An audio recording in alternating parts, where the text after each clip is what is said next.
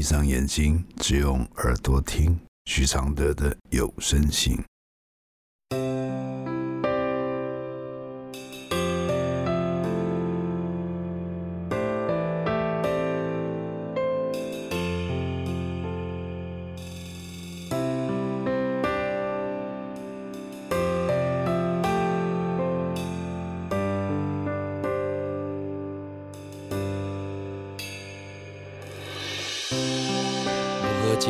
开死结，如何流下眼泪？如何体谅愁对？如何反省谦卑？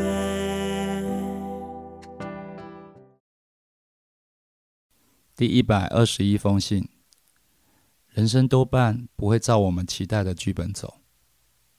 来信：二十年前的七月，我签下了离婚协议书，被前夫从美国丢包回台湾，而被迫离婚。那竟是我噩梦的开始。对方在离婚前就竭尽所能的虐待及家暴，更狠的是将我的病历给律师。逼迫我放弃女儿的监护权。三十岁的我没有经济能力，双亲觉得我当时还年轻，况且对方在美国经商，也承诺孩子会去美国就学，也就没有争取女儿。万没想到，隔年女儿竟被他的祖父性侵，诉讼长达六年，高院无罪定验。期间，我的女儿也被带往美国，失联了。这么多年，千寻万访，找律师、警察，甚至对方的里长、前夫跟女儿宛如人间蒸发，就是找不到。每年或是久久一次，我都会在网络上用前夫的名字找找。在前年底，找到了一位 Y 先生。和前夫的大姐共同在某公司担任董事。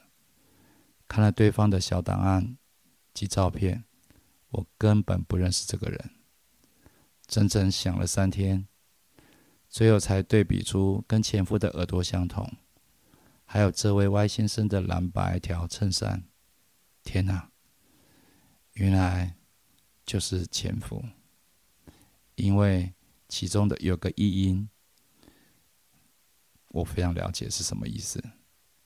他垫了鼻子，割了双眼皮，最后为了确定这个人就是我前夫，我将珍藏了二十五年的定情项链寄给他。隔一天，所有前夫的资讯全部撤除。我确定，这个撤除、这个消失的人就是我前夫了。原来他一直都在台湾。两个名字，两个身份，那女儿呢？司法的不公让我多是想自我了结，对女儿的思念没有一天停止过。十六年了，她今年二十二岁，我一度认为她已离开人世，因为过去那段日子太苦太痛，没有人懂，说了也没用。我用仅存的勇气，再次对前夫提起告诉，直到去年中旬才得知女儿还活着，我也才放下心参加人生的第一次司法特考。今年要考第二次律师高考，就算名落孙山，我还是会每年考，直到我走不动、写不了、看不见。我六十年次法律系毕业。我的回复是：辛苦了，也很精彩。人生多半不会照我们的期待的剧本走。你从恐慌到平静，从一个平凡的妈妈到不知女儿下落的妈妈，从一个家庭主妇到报考律师高考，这一路的蜕变与目标不变，有可能让你成为可以写下一本畅销书的律师作家。你的未来充满能量，因为你没有被一路的残酷打击给打败，没有被不公不义、无情绝情打死，就会活得更有智慧与耐心。你会看透对方至今的恐惧，并会消失。你也明白女儿至今仍跟你一样勇敢挺住。也许你不知道她有没有走出祖父心心的阴影，但你知道人性没有那么脆弱。想要找到答案、拿回公道的心，会很有韧性。是的，你们很有可能在未来联手，让这个祖父和父亲逃避了一辈子的羞耻给顶罪。在此之前，你还有很多课程要去克服。不管这一生你能完成多少志业，但你已经很漂亮地站起来了。从你前夫慌乱地删除照片资料，这些年来，他们一定非常恐惧你揭发他们的恶行。尤其是社会网站那么发达，可见他们活得很孬。这个孬。对任何人都是地狱式的折磨。最后，就看你要怎么为这件历史下怎样的注解：无声的转身离开，或是要他们自我了断；深刻的道歉，还是让他们跟女儿下跪认罪。生命有好多领悟是挺过来的人才能体会，但判刑不是唯一的终点。也许你和女儿。有一次胜利的拥抱就够了，让他、让你都知道你们打了漂亮的一仗。谢谢林佳音支持录制这封信，谢谢。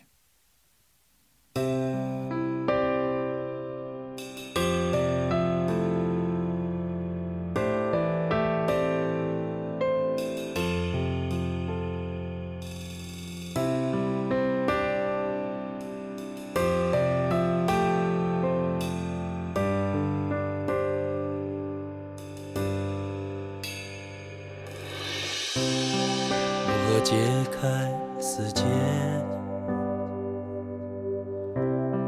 如何流下眼泪？如何体谅愁对？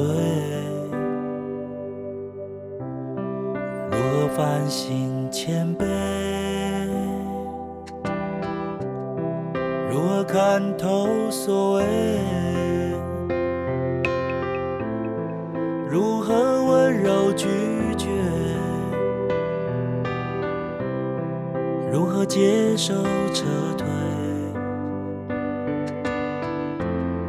如何喊你和解？如何解开死结？如何留下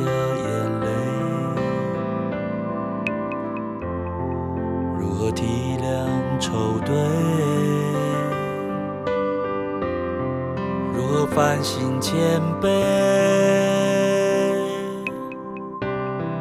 如何看透所谓？如何温柔拒绝？如何接受撤退？如何寒。